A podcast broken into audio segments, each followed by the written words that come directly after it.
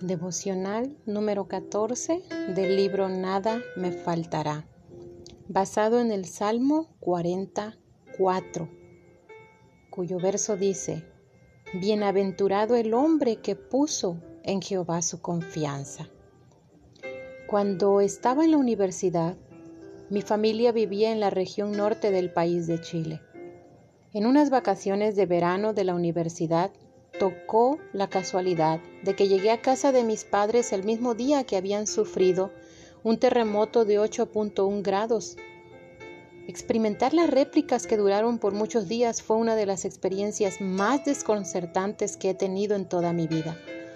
Simplemente no hay nada como el sentir no poder pisar tierra firme. El efecto mental, espiritual y físico de no poder bajar la guardia fue tremendo. Siempre había que estar alerta por si fuera necesario salir corriendo de la casa. Los tiempos de dificultad y angustia nos provocan muchas veces este mismo sentir. Hay un estrés sobre la mente, el corazón. Nos sentimos completamente agobiados. Nuestro cuerpo incluso pierde todas sus fuerzas. Nuestros pies se quedan inertes Anhelamos la estabilidad que nos permite respirar profundo y descansar. Buscamos alivio de la presión constante de lo desconocido. Nos sobrecoge la impaciencia deseando ver una solución inmediata.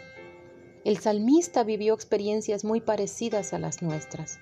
Sentía que estaba en la fosa de la muerte, desesperado, atrapado en el lodo de un pantano muy denso. Reconocía su condición pobre y necesitada indigno de que Dios lo tomara en cuenta. Su propio pecado lo agobiaba, junto con el pecado de otros hacia él. Para David no parecía que hubiera tierra firme donde colocar sus pies y sentir un descanso de la presión y angustia. No podemos negar la realidad de los males que nos rodean. De hecho, no es siquiera recomendable intentar vivir como si la inestabilidad y la desesperanza no fueran reales.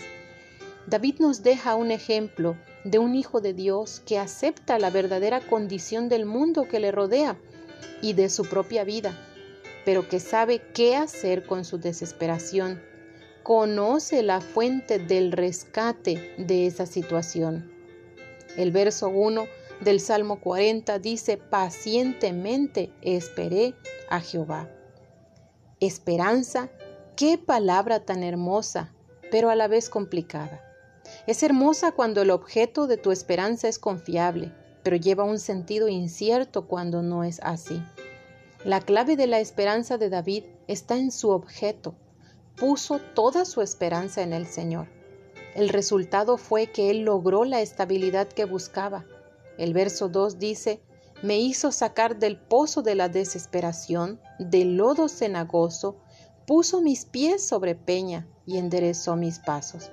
David mismo no lo logró por sus propios esfuerzos. Dios ya había provisto todo lo que David necesitaba en medio de la incertidumbre. David solo tenía que apropiarse de la provisión de Dios.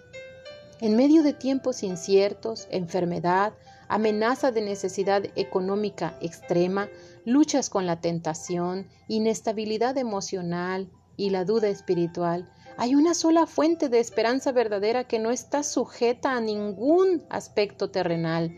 Cuando ponemos nuestra esperanza en Jehová, aunque nada cambie en nuestra situación actual, todo cambia en nuestra situación espiritual.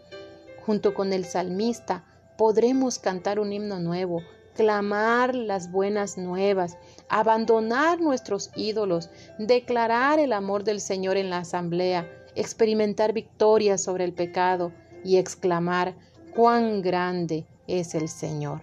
Dios te guarde.